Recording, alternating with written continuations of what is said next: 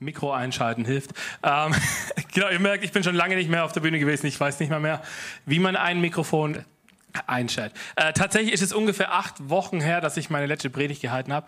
Ähm, das heißt, ich, ich warne einfach mal hier an dieser Stelle direkt vor, das könnte heute ein bisschen länger werden. Ich habe viel im Kopf und viel zu erzählen. Nein, Spaß. Ich habe mich natürlich voll im Griff. Aber wenn du in den letzten Wochen da warst, dann hast du ganz viele von unseren äh, Freunden von der Mosaik Church kennengelernt. Wer war die letzten acht Wochen im Gottesdienst irgendwann mal?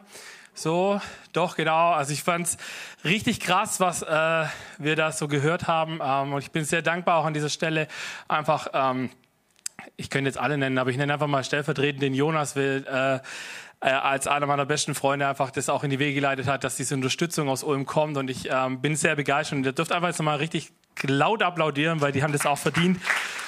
Weil das ist ziemlich krass, weil die gesagt haben, sie kommen hierher in diese Kirche und sie übernehmen den Predigtdienst, ohne einen Cent dafür haben zu wollen. Weder für Fahrtkosten noch für ihren Predigtdienst. Einfach, sie kommen her, weil sie gesagt haben, sie möchten eine Kirche im Reich Gottes unterstützen, die einfach gerade Hilfe bedarf. Und ähm, dafür sind wir sehr dankbar. Und äh, also mir geht es zumindest so, dass ich in den letzten Wochen auch extrem viel mitnehmen konnte, einfach nur aus dem, was die gemacht haben. Und deswegen bin ich begeistert, nach acht Wochen Predigtpause auch selber mal wieder ran zu dürfen. Ähm, ich hoffe, ihr habt mich ein bisschen vermisst. Äh, okay, einzelne Köpfe nicken, das ist schon mal gut, dann fühle ich mich nicht ganz so schlecht. Äh, oder austauschbar, sagen wir mal so. Nein, ähm, ich habe mir überlegt, mit dieser Message heute, ich bringe euch mal eine meiner absoluten Lieblingsbibelstellen und wir gucken uns die ein bisschen an. Ähm, diese Bibelstelle ist Johannes 21. Ich weiß nicht, wer von euch weiß so spontan, was steht in Johannes 21?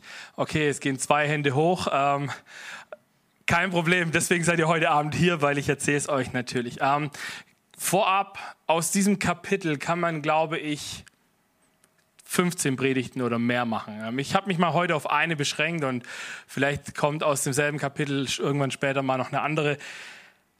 Aber es geht ganz viel um den Charakter von Gott heute. Ähm, vielleicht, ich weiß nicht, was dein Gottesbild ist. Wir werden diese Frage am Ende auch noch mal ein bisschen näher betrachten. Aber wir wollen uns heute eine Charaktereigenschaft von Gott anschauen. Und vielleicht ist dir die völlig bewusst. Und vielleicht sitzt du hier und sagst, wow, das habe ich noch nie über Gott gehört, ähm, mindblowing, keine Ahnung. Ich hoffe, dass es ein von den beiden ist. Starten wir mal in dieses Kapitel rein. Ich mache eine kleine Zusammenfassung. Jesus ist gekreuzigt worden, er ist wieder auferstanden und dann spielt das Ganze so an einem See und seine Jünger ähm, haben in dem Moment das ist ja immer der Vorteil, wenn wir Bibel lesen, wir wissen ja, wie die Geschichte ausgeht. Ähm, die Jünger haben es erlebt äh, und haben erstmal gedacht, okay, Jesus ist tot. Es ist alles vorbei ich habe keine Ahnung, was wir machen sollen. Was machen wir? Wir machen das, was wir immer machen. Wir waren Fischer, also gehen wir wieder fischen. Und sie gehen fischen an den See Tiberias und dann heißt es diesem, am Anfang von diesem Kapitel, dass Jesus an den Strand spaziert kommt und er sieht, wie, seine, äh, wie sieben von seinen Jüngern da die ganze Nacht am Fischen waren. Und das Krasse ist, ihr müsst euch mal vorstellen, ähm, dass die Jünger Warum war das für die so eine Katastrophe, dass dieser Jesus am Kreuz gestorben ist? Hey, die haben drei Jahre ihres Lebens, haben die einfach von heute auf morgen ihre Jobs aufgegeben und gesagt, cool, Jesus, Dude, ich gehe dir hinterher, ich bin voll dabei, ich habe richtig Bock, mit dir unterwegs zu sein. Du machst krasse Sachen, ich will sie erleben. Und plötzlich ist dieser Jesus weg. Und du denkst dir, what? Hast du nicht irgendwie gesagt, hier, Sohn Gottes, Wunder, irgendwie Tode auferweckt, aber selber, was ist da los? Und genau das ist die, die, die Szene, wo sie sind. Und wie gesagt, sie fischen die ganze Nacht. Und dann startet das Kapitel folgendermaßen. Ich habe euch mal den Text mitgebracht. Als es dann Tag wurde, stand Jesus am Ufer, doch die Jünger erkannten ihn nicht. Also ich vermute mal, sie waren ein bisschen weiter draußen auf dem See. Ähm, und dann ruft er. Und ich finde es immer noch, ich finde es jedes Mal wieder faszinierend. Ich muss unbedingt mal nach Israel gehen, glaube ich, weil die Akustik dort muss der Hammer sein. Weil Jesus hatte ja kein Mikrofon. Jesus hatte kein, keine PA, nichts. Und trotzdem hat man ihn immer gehört. Egal wo er war, ob er sich auf den Berg setzt und redet, hören 5000 Leute, hören, der, der Letzte hört auch noch, was er macht. Ziemlich krass ähm, akustisch. Auf jeden Fall ruft er, Kinder, Habt ihr nicht ein paar Fische für das Frühstück? Also, wenn du diese Passage liest und es geht dir vielleicht so wie mir, dann denkst du erstmal, Fisch zum Frühstück. Also, egal zu welcher, äh, zu welcher Tageszeit Fisch, aber zum Frühstück, oh mein Gott. Das ist fast schlimmer wie, keine Ahnung, Nutella mit Butter oder so. Ähm, auf jeden Fall, nein, riefen sie zurück. Nicht einen einzigen. So, nicht einen einzigen. Okay, weiter im Text. Werft das Netz doch auf der rechten Seite des Bootes aus, forderte er sie auf. Ihr werdet sehen, dass ihr, von, äh, dass ihr etwas fangt. Und sie warfen ihre Netze aus aber dann konnten sie sie nicht mehr einholen. Solch eine Menge Fische hatten sie gefangen. Krass, oder? Also ich habe heute Abend eine These mitgebracht und die lautet folgendermaßen. Ich glaube, dass jede Handlung von Jesus bezeugt etwas. Jesus macht nichts ohne Hintergedanken. Ich habe euch mal ein Beispiel mitgebracht. Ähm, Petrus und die Fischer, äh, die anderen Fischer-Dudes, äh, haben ja diese Geschichte, falls du die Bibel schon mal ein bisschen gelesen hast, äh, haben die ja sowas schon mal erlebt. So ganz am Anfang, als Petrus und sein Bruder Andreas berufen werden, passiert genau das Gleiche. Sie fischen die ganze Nacht, sie fangen keinen einzigen Fisch. Und dann kommt da dieser dahergelaufene Jesus ums Eck und sagt, Jo, Freunde, wie wär's, wenn ihr das Netz einfach mal auf der anderen Seite rausschmeißt? Und dann sagt, äh, das sagt damals sagt dann äh, Petrus noch zu Jesus, ja, also Kollege, äh, ich fische mein ganzes Leben lang. Ich weiß doch, dass tagsüber einfach kein Fisch anbeißt. Die sehen ja dann das Netz, dann gehen die da nicht rein. Deswegen muss man nachts fischen. Und Jesus sagt, probier es halt mal aus. Hat es Jesus schon mal zu dir gesagt? So, Jesus gibt dir so einen Gedanken ins Herz und sagt, du sagst, das macht überhaupt keinen Sinn, Jesus. Und Jesus sagt so, probier es einfach mal aus. Ich bin der Gott des Unmöglichen. Probier es einfach mal aus. Und dann geht es weiter. Oder anderes Beispiel. Und, und, dann erinnern sie sich in dem Moment, wo Jesus ihnen gesagt hat, hey, wirf doch mal das Netz auf der anderen Seite raus. In dem Moment hat, glaube ich, Petrus, spätestens da hat Petrus geschnallt, wer da gerade gerufen hat. Andere Geschichte, warum ich glaube, dass Jesus alles, was er tut, dass es auf irgendetwas hindeutet. Es gibt eine Geschichte, das sind also es wird nur von 5000 Männern geschrieben, aber wenn man die Frauen und Kinder, die dort waren, mitrechnet, werden es rund 20.000 Leute gewesen sein, die am Berg sitzen und ihm beim Predigen zuhören. Geile Audience eigentlich so.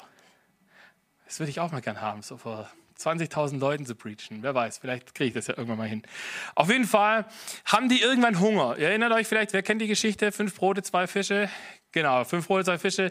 Völlig unmöglich eigentlich, dass, dass 20.000 Leute von fünf Broten und zwei Fischen satt werden.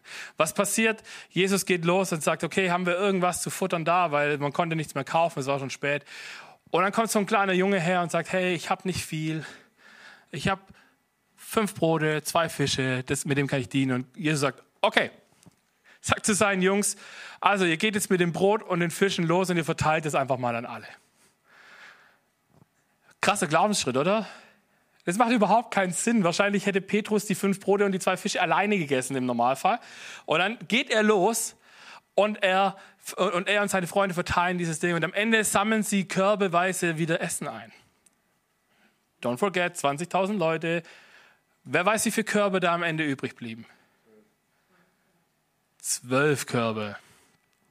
Das ist ganz wichtig, weil diese zwölf Körbe deuten auf was hin, nämlich auf die zwölf Stämme Israels und auf eine Geschichte. Weil Jesus, wenn Jesus kommt und jedes Wunder, das Jesus tut, sagt er, ihr müsst verstehen, in der Zeit, wo Jesus gelebt hat, war Mose das Allerhöchste, was die Juden so hatten. So, Mose war so das Superheld. So, jeder wollte sein wie Mose und, und, und Mose war, der war schon fast, ich glaube, er war schon fast so Gott gleich. Und dann kommt Jesus um die Ecke und sagt, guck mal, ich nehme diese fünf, Fisch, äh, fünf Brote und zwei Fische. Ich danke dafür, so wie Mose das auch jeden Tag gemacht hat. Das Essen, das Mose euch jeden Tag ge äh, gebracht hat, ist am Ende des Tages verreckt. Wenn ich euch Essen gebe, bleibt sogar was übrig. Sogar ganze zwölf Körbe von, und es waren jetzt nicht nur so kleine Schalen oder so, sondern es waren schon ein bisschen größere Körbe. Ähm, und das ist krass. Und Jesus sagt, ich bin mächtiger als Mose. So. Deswegen könnt ihr mir vertrauen, deswegen könnt ihr mir nachfolgen, weil ich hab's mehr drauf wie Mose. Aber lass uns mal nochmal zurück in die Geschichte gehen von Johannes 21. Auch hier gibt's eine Geschichte. Ich liebe sie, weil hier kommt ein Wort gleich drin vor. Das taucht genau zweimal in der Bibel auf.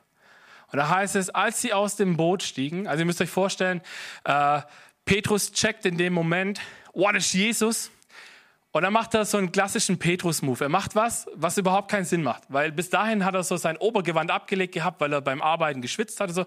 Plötzlich schmeißt er sich seine Klamotten an, springt ins Wasser und denkt, er ist schneller als das Boot und schwimmt Richtung Strand. Und jeder von uns, der sich ein bisschen mit Physik auskennt, weiß, je nasser deine Klamotten sind, desto schwerer wird es zu schwimmen. Macht keinen Sinn. Aber Petrus, überschwänglich wie er manchmal ist, geht los und sagt, komm on, ich, oh, ich bin der Erste, ich will als erstes bei Jesus sein. Und irgendwann schippern seine Kumpels so an ihm vorbei und sagen, Servus, viel Spaß, wir warten dann am Strand. Und dann geht's hier. Als sie aus dem Boot stiegen und an Land gingen, sahen sie ein Kohlenfeuer, auf dem Fische brieten, auch Brot lag dabei. Wer mich kennt, weiß, ich liebe ja diese Nebensätze in der Bibel, die du liest und du erstmal denkst, okay, hat der vorher nicht nach Fischen gefragt? Jetzt hat er doch da welche. Wo hat denn die jetzt schon wieder her? Und, und dann legt hier ein Wort und dieses Wort heißt Kohlenfeuer. Ich habe es extra nachgeschlagen. Es kommt wirklich nur zweimal in der Bibel vor. Und das zweite Mal ist eine Geschichte, die nicht so cool ist für Petrus. Weil ihr müsst euch vorstellen, in der Zwischenzeit ist Petrus auch so am Strand angekommen und auch er sieht dieses Kohlenfeuer und denkt sich, ah, das erinnert mich an was. Das ist so ein paar Tage, ein paar Wochen her. War jetzt nicht gerade die Glanzstunde meines Lebens. Lasst sie uns mal lesen, diese Glanzstunde oder diese nicht so ganz Glanzstunde seines Lebens. Ihr müsst euch vorstellen, es ist die Nacht, wo Jesus gefangen genommen wird und vor den Hohen Rat kommt. Und dann heißt es, die Diener des hohen priesterlichen Hauses und die Männer der Tempelwache hatten ein Kohlenfeuer angezündet, weil es kalt war. Sie standen um das Feuer herum und wärmten sich. Petrus stellte sich ebenfalls zu ihnen und wärmte sich. Die Geschichte fängt hier an. Er steht da am Kohlefeuer und dann, die meisten von euch kennen das vielleicht, äh, wie es weitergeht. Da heißt es nämlich in einer anderen äh, Stelle, nämlich in Lukas ähm, 22, lesen wir, dass Petrus ihn dreimal verleugnet. Er wurde von diesen Dienern und von der Tempelwache wurde gefragt, hey du, gehörst du nicht auch zu den Kumpels von Jesus? Und er sagt, was, Jesus wer? Habe ich noch nie gehört. Kann man den essen? Ist es Fisch? Keine Ahnung. Dann wird er nochmal gefragt und nochmal. Und er sagt dreimal, er würde auf sein Leben schwören, dass er diesen Jesus nicht kennt. Und hier kommt ein Moment, da heißt es, da wandte sich der Herr, also Jesus, um und blickte Petrus an. Nicht nur, dass Jesus das, also nicht nur, dass Petrus das gesagt hat. Habt ihr es schon mal gehabt, dass ihr mit jemandem so über jemanden gelästert habt und die Person hat halt scheiße noch eins gehört?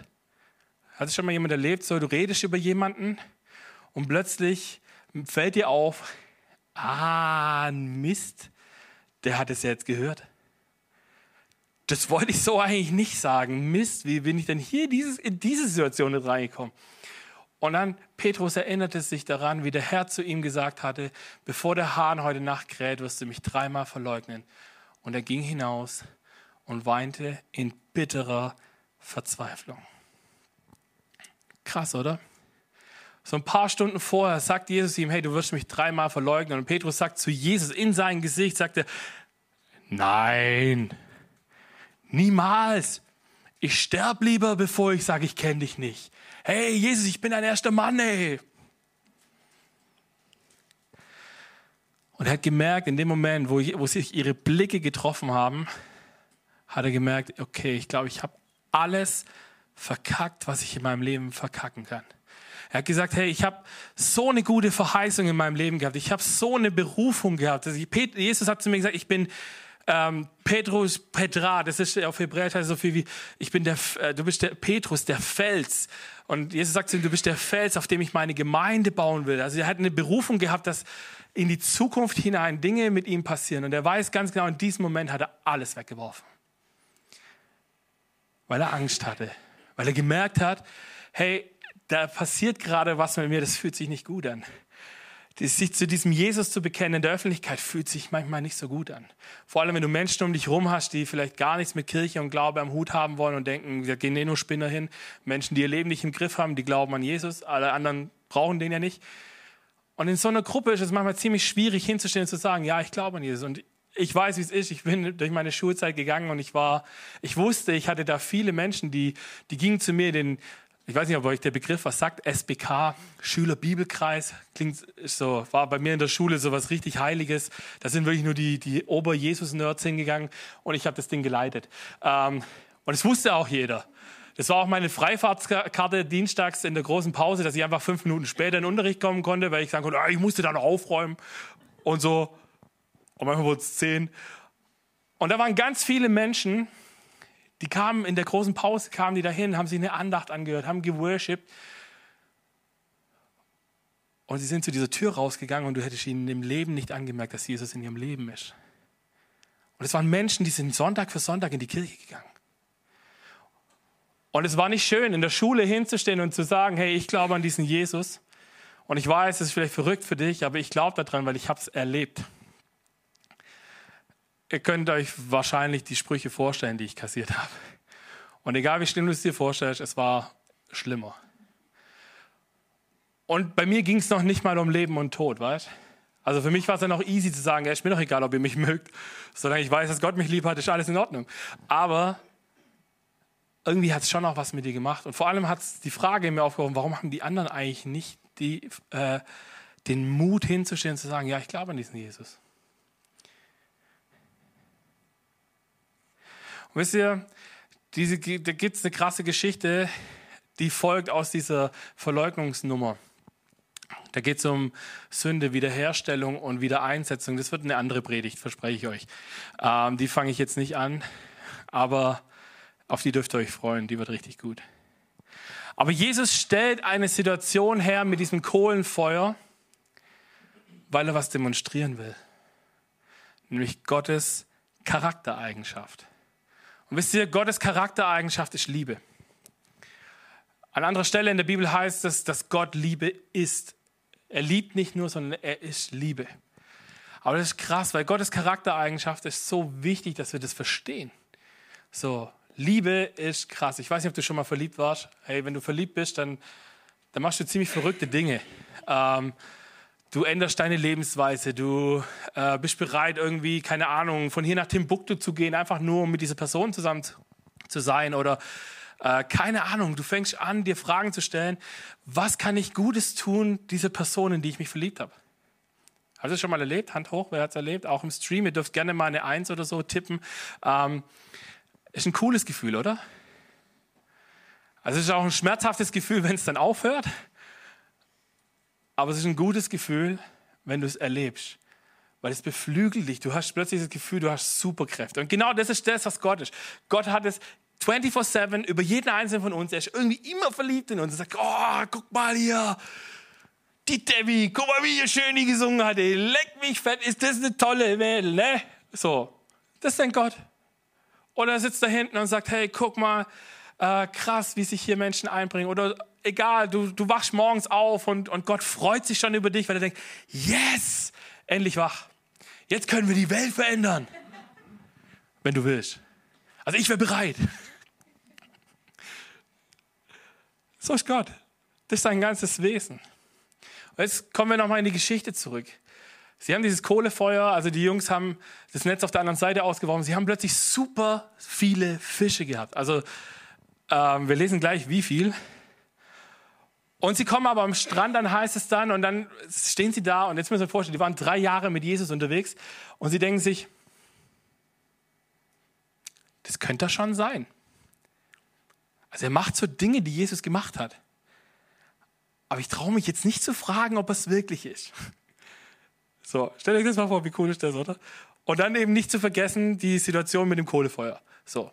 Und dahin kommt Petrus. Er schwimmt endlich an den Strand. Oh, denkt sich, ja, jetzt bin ich da und trieft und denkt sich, oh, anstrengend. Und dann wandert sein Blick zu Jesus und er sieht dieses Feuer und denkt sich, verdammt. Ich gehe mal nach den Fischen gucken, ne? Und dann lesen wir Folgendes. Da stieg Simon Petrus ins Boot und zog das Netz an Land. Er war voll, es, es war voll von großen Fischen, im, ganz, äh, im Ganzen 153. Und trotz dieser Menge riss das Netz nicht. Wer mich kennt, weiß, dass ich bei dieser Stelle immer wieder denke, warum? Wen interessiert es, wie viele dumme Fische das waren? So, es gibt tatsächlich theologische Abhandlungen, warum das, also warum das total göttlich ist, dass da 153 Fische drin waren. Ähm, erspare ich euch jetzt, ist nicht so interessant. Auf jeden Fall weiß ich, äh, der, kann ich mir vorstellen, warum Petrus diese blöden Fische gezählt hat. Weil er wusste, die Situation, die da hinten auf mich wartet, die ist sehr viel unangenehmer, wie alleine ein großes Netz mit Fischen hinein ins Boot zu ziehen und sie dann zu zählen. Weil er wusste genau, es war nicht die Glanzstunde meines Lebens. Wahrlich nicht. Und weißt du, es gibt so, einen kleinen, so eine kleine lustige Side-Fact-Information über Petrus. Nämlich, wenn du äh, die Evangelien liest, musst du mal darauf achten. Petrus wird mit verschiedenen Namen angesprochen. Einmal ist er Simon, dann ist er so richtig so vom Glauben so komplett weg, hat richtig verkackt. Dann gibt es den, Modus Simon Petrus. Das ist so, er ist noch nicht richtig on track, aber, aber er macht schon gute Fortschritte. Und dann gibt es den Moment, wo er so richtig drin ist, dann ist er, dann ist er Petrus. So, dann ist er dein Calling und jetzt geht's los. Und jetzt kommen wir zum Höhepunkt der Message. Bisschen längerer Bibeltext. Ich hoffe, ihr könnt mir folgen. Johannes 21, 15. Als sie gegessen hatten, sagte Jesus zu Simon Petrus, Simon, Sohn des Johannes, liebst du mich mehr als irgendeinen anderen hier oder irgendein anderer hier? Petrus gab ihm zur Antwort, ja Herr, du weißt, dass ich dich lieb habe. Darauf sagte Jesus zu ihm, Sorge für meine Lämmer. Dann geht's weiter. Jesus fragt ihn ein zweites Mal, Simon, Sohn des Johannes, liebst du mich? Petrus antwortet, ja Herr, du weißt, dass ich dich lieb habe. Da sagte Jesus zu ihm, hüte meine Schafe. Und Jesus fragt ihn ein drittes Mal, Simon, Sohn des Johannes, hast du mich lieb? Und dann heißt es, Petrus wurde traurig, weil Jesus ihn nun schon zum dritten Mal fragte, hast du mich lieb? Herr, du weißt alles, sagte er unter Tränen. Du weißt, dass ich dich lieb habe. Und darauf sagte Jesus zu ihm, Sorge für meine Schafe. Ihr müsst verstehen, das ist der Teil, was die andere Predigt sein wird, was es bedeutet, dass diese drei Stufen dort drin sind, dass er wieder Aufgaben übernehmen soll. Aber ich will heute auf einen anderen Punkt raus. Wisst ihr, wenn ich das lese und als ich diese Passage das erste Mal vor Jahren gelesen habe, habe ich mir gedacht, ich verstehe nicht so ganz, warum Petrus erst beim dritten Mal heult. Also wenn Jesus mich doch fragt, ob, ob ich ihn lieb habe, hey, dann ist doch das so ein heiliger Moment, da muss ich doch schon beim ersten Mal eigentlich in Tränen ausbrechen, oder? Also entweder ist es so ein harter Hund, dass er denkt, ja, ich brauche halt drei Versuche, ähm, oder oder ist irgendwas anderes passiert? Wisst ihr, im Deutschen, sind da hoffentlich Stifte? Ja, sehr gut. Im Deutschen und im Englischen haben wir, ein, haben wir sprachlich so viele Möglichkeiten. Also das heißt ja Deutsch, Dichter und Denker. Ne? Wir sind ja die super Lyriker gewesen. Ähm, heute sind wir Kapital Bra. Ähm, sorry. Ähm, auf jeden Fall, im Deutschen gibt es manche Worte, und du kannst tausend Dinge damit umschreiben und für einen Begriff gibt es im Deutschen wie im Englischen leider gar nicht so viel, so viel Auswahl. Und das ist Liebe. Oder Love. Egal, ob du diese Textstelle im Deutschen oder im Englischen liest, dort heißt es, liebst du mich? Lieb, ich hab dich lieb, liebst du mich? Also da gibt es kein anderes Wort. Und im Englischen genauso, da steht daneben Love. Do you love me? Und es gibt, ähm, vielleicht wissen es einige von euch, ich habe ja Theologie studiert, von der muss ich jetzt mal den Theologen raushängen lassen. Ähm, es gibt im Griechischen gibt es sehr viel mehr Begriffe für Liebe, nämlich vier, die die Bibel ganz gerne benutzt und äh, dann gibt es glaube ich noch zwei weitere, aber wir gucken uns heute mal vier Stück an. Und ich will euch den ersten mitgeben, den kennen wahrscheinlich die meisten von euch. Dieser Begriff, der heißt Eros. Ihr dürft gerne interaktiv mal reinrufen. Eros, worum geht es bei Eros? Nein, nicht Ramazzotti. Ähm, ernsthafte Antworten? Erotik, genau. Mensch, Erotik. Da geht's los. Nein, das ist tatsächlich, Eros ist die erotische Liebe, es ist die sexuelle Liebe, es ist die, wo die meisten Menschen von uns denken, naja, ist ja nur körperlich, da sind keine Emotionen dabei. Pff, passt schon. Haben wir halt mal Sex, knicki knacki läuft. Spoiler, es gibt keine Emotionen ohne oder keine Liebe ohne irgendeine Form von Emotionen. Es gibt keinen, auch keinen Sex ohne Emotionen. Und wenn es nachher nur kurzzeitig Wollust ist und du aber was hast und ihr wisst, ähm, mein Lieblingsbild zum Thema Sex ist, wenn du zwei Blätter aneinander klebst und sie wieder auseinanderreißt, was passiert dann? Es bleibt was dran hängen. An jedem Blatt bleibt vom anderen was hängen. Und jetzt stell dir vor, wenn du in diesem Bereich sehr locker unterwegs bist und sehr viele Partner hast und du klebst dein Blatt, das schon Dinge vielleicht jetzt dran hat, aufs nächste Blatt und das geht wieder auseinander und wieder auseinander und wieder auseinander. Dieses Blatt ist irgendwann ziemlich, ziemlich, ziemlich, ziemlich zerstört. Vielleicht hast du das schon mal erlebt oder vielleicht hast du es in deinem Leben erlebt. Ähm, ich weiß, dass Gott Heilung schenken kann, davon bin ich überzeugt, aber und dass du eine Entscheidung treffen kannst, da was zu ändern. Aber weißt du was? Das hat immer was mit Emotionen zu tun. Diese Verletzungen, die in uns entstehen, haben immer was mit Emotionen zu tun.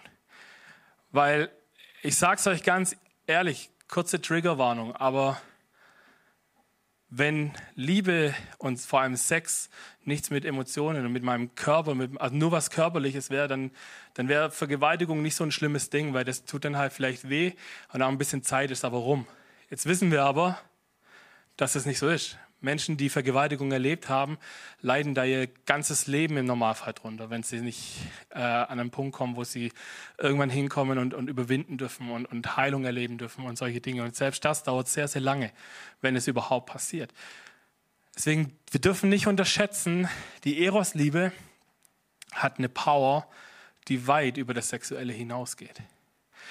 Eine zweite Sache, die es gibt, ähm, ich hoffe, ich äh, schreibe es jetzt richtig. Ich habe mir bewusst äh, darauf verzichtet, es auf Griechisch aufzuschreiben, sodass ihr es auch lesen könnt und ich weiß, wie man es schreibt. ähm, Storge, die Storge-Liebe, das ist die sogenannte elterliche Liebe. Das ist also das, wenn du Kinder hast,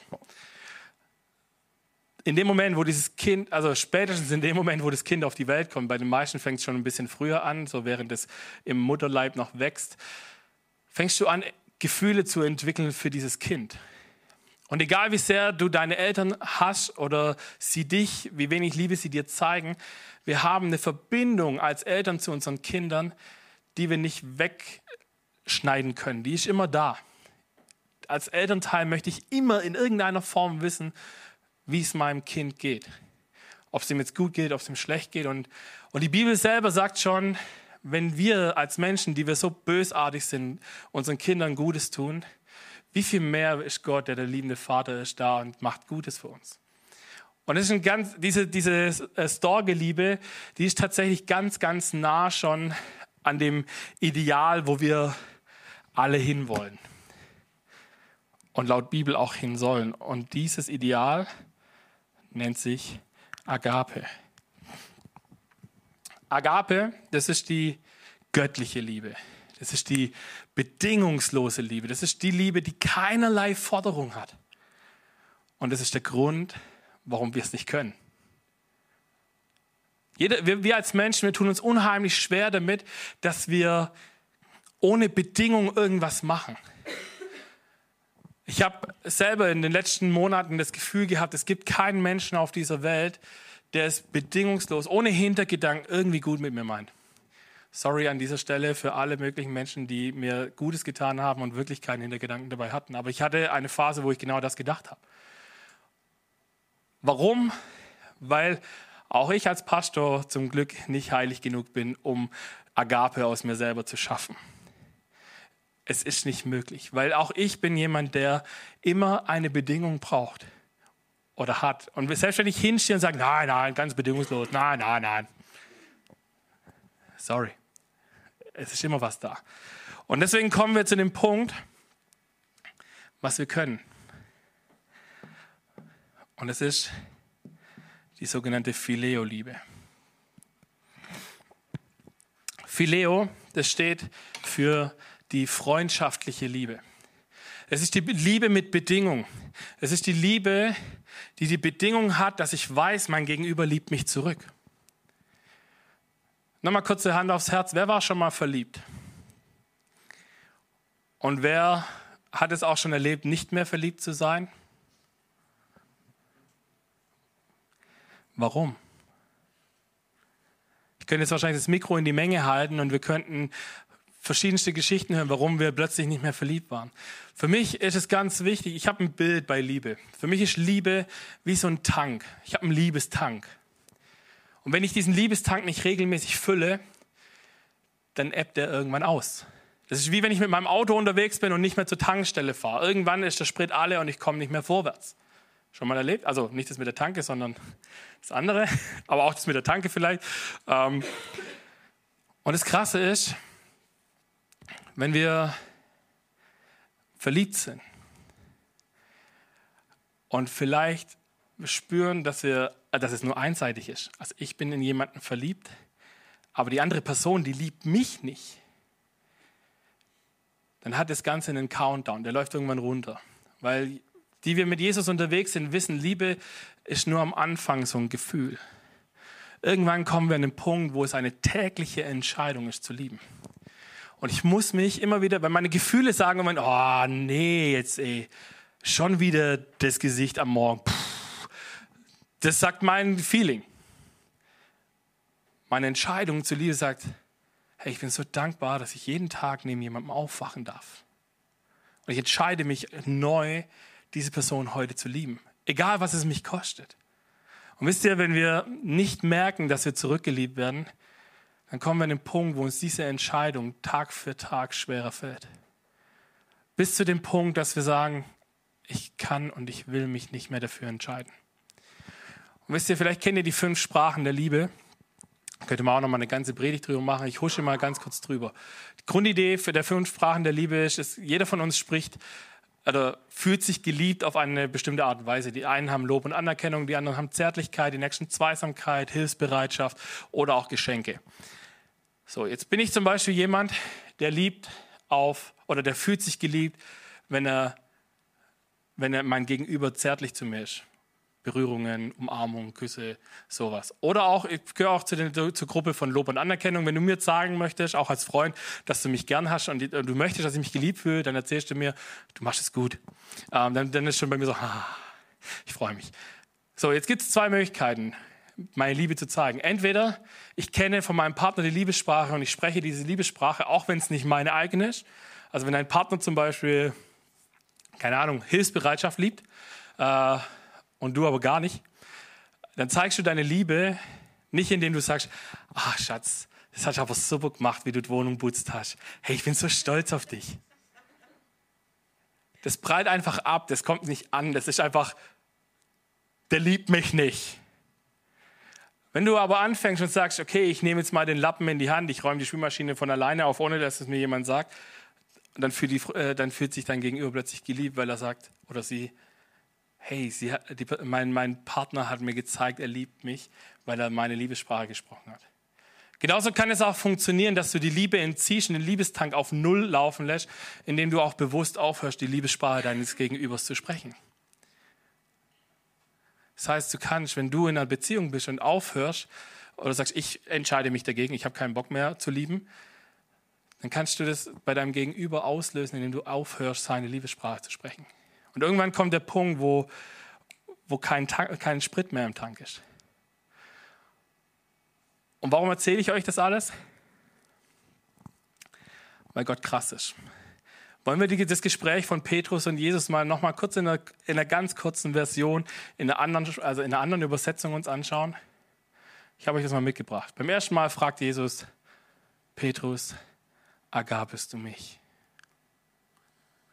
Also Jesus kommt und sagt, hey Petrus, liebst du mich ohne Bedingung, ohne dass du irgendwas davon bekommst, zurückbekommst oder sonstiges? Kriegen wir das hin? Und Petrus sagt, ich liebe dich, Phileo. Ich kann dich nur mit Bedingung lieben, dass ich selber spüre, dass da was ist. Zweite Runde, selbe Sprache. Petrus, ergabst du mich? Petrus antwortet wieder, ja Herr, ich phileo dich. Und wisst ihr, warum Petrus beim dritten Mal anfängt zu weinen? Weil Jesus die Fragestellung ändert.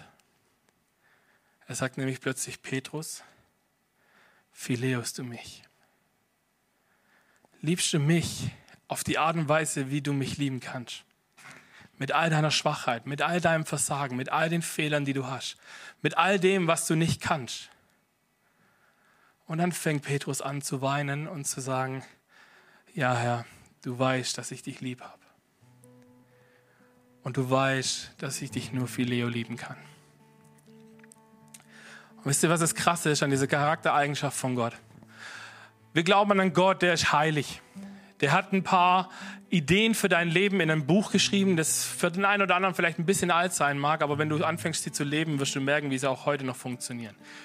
Allein die zehn Gebote machen einfach super viel Sinn, wenn du anfängst, drüber nachzudenken. Und auch so ein ganzes geistliches Zeug erstmal weglässt. Einfach nur töte niemanden. Macht völlig Sinn, oder? So. Brich nicht die Ehe. Lüg nicht. Sei nicht neidisch auf das, was jemand anders hat. Weil du hast irgendwas, was der andere nicht hat. Es macht Sinn, völlig abge äh, ausgeklammert von dem göttlichen Aspekt, der noch mit drin steckt. Hey, und jetzt kommt dieser Gott und sagt, guck mal, ich bin Gott, ich bin heilig, ich stehe hier oben. Und weil ich heilig und gerecht bin und keine Fehler mache, könnte ich verlangen, dass du mich Agape lieben musst könnte ich sagen, die, es wäre nicht Agape in dem Moment, aber er könnte sagen, du musst Agape lieben, damit, ich, damit du in meiner Gegenwart sein darfst. Jetzt sagt aber Agape genau das Gegenteil. Agape sagt, ich liebe dich ohne Bedingung. Ich liebe dich auch, wenn du mich nicht zurückliebst. Und stell dir das mal vor, dieser Gott kommt zu dir heute und sagt, egal was in deinem Leben bisher war, was du über mich gedacht hast oder gesagt hast, Heute ist die Chance zu sagen, komm mit dem, was du hast, komm mit dem, wer du bist. Komm nach Hause.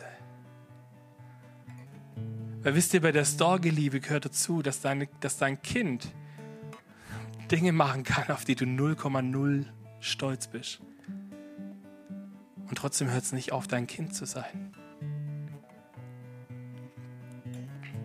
Und das kombiniert mit Agape fängt an, dass du hinstehst und sagst, äh, hinstehen kannst und sagen kannst, Jesus, hier bin ich. Wisst ihr, vor zwei Wochen, ich weiß nicht, was dein Gottesbild gerade ist, ob du hier bist und sagst, okay, Gott ist für mich so dieser alte Mann, der Strafende, der irgendwie Bock hat, dass es mir schlecht geht und der eigentlich nur darauf wartet, dass ich irgendeinen Fehler mache, um mir sagen zu können, jetzt kann ich was, endlich habe ich dich erwischt. Wenn das ein Gottesbild ist,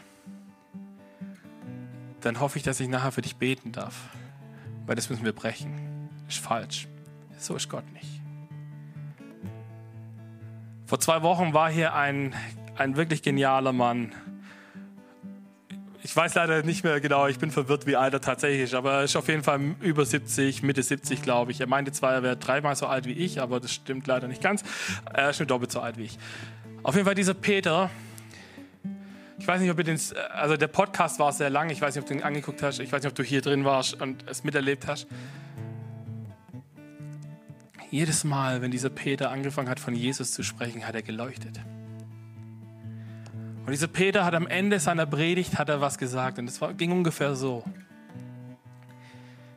Wenn wir verstehen, was Jesus am Kreuz für uns gemacht hat, dann ist die einzige logische Antwort darauf, dass wir hinstellen und sagen, Jesus, hier bin ich. Hier bin ich mit all dem Scheiß in meinem Leben. Ich habe nichts, 0, gar nichts, was ich dir bieten könnte.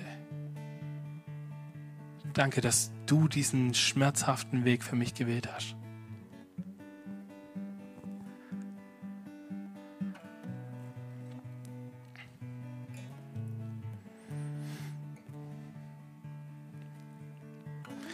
Wisst ihr, ein letzter Gedanke.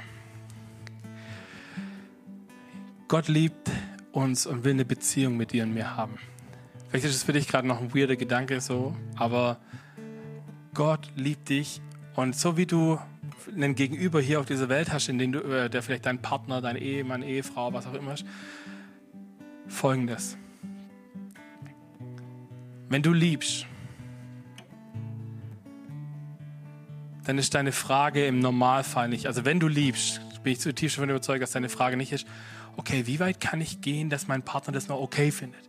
So, wie weit kann ich fremd gehen, damit ich nachher noch gesagt habe, ja, okay, es war, es war scharf, es war haarscharf an der Grenze, dass ich gesagt hätte, so nicht mehr. Aber jetzt hast du gerade noch mal Glück gehabt. Die Frage stellen wir uns nicht bei jemandem, den wir lieben. Genauso wenig stellen wir uns die Frage bei Gott, hm, Jesus, hier ist die Grenze, so, du sagst, ich soll niemanden töten, aber so halb totschlagen ist okay, oder? Da habe ich ihn ja nicht umgebracht. Fällt euch auf, wie weird das ist? Wie verrückt? Nein. Wenn wir in einer Beziehung sind, dann ist das Einzige, was wir versuchen, glaube ich, oder versuchen sollten, uns die Frage zu stellen, wie kann ich diese Gefahrenherde weit genug umgehen, damit ich gar nicht erst in die Versuchung komme, solche Dinge zu tun. Wisst ihr, das ist das, wenn wir anfangen, mit Gott eine Beziehung zu leben, dann geht es nicht darum, wie weit kann ich noch gehen? Was ist noch okay? Bin ich nur dann von Gott geliebt, wenn ich jeden Tag fünf Stunden bete und zwei, äh, zwei Tage am Stück Bibel lese in der Woche und fünf Tage faste? Sondern du fängst an, dir Fragen zu stellen, was gefällt dir Gott? Wie kann ich Zeit mit dir verbringen, dass es für uns beide cool ist? Und wisst ihr, ich glaube, Gottes Liebessprache ist Zweisamkeit. Ungeteilte Aufmerksamkeit dass du sagst, okay Gott, hier bin ich. Ich schiebe mein Smartphone weg, ich schiebe mein Tablet weg, egal was mich ablenkt, hier bin ich. Ich bin einfach nur du und ich und wir haben Zeit miteinander. Ob wir da jetzt Bibel lesen, ob wir da beten, ob wir da Worship hören, egal. Aber ich habe Zeit mit dir, weil ich dich liebe, weil ich weiß, dass du mich liebst. Und egal, was dein Alltag bringt und egal, wie müde du bist und egal, wie gestresst du bist, diese Zeiten füllen deinen Liebestank jeden Tag aufs Neue.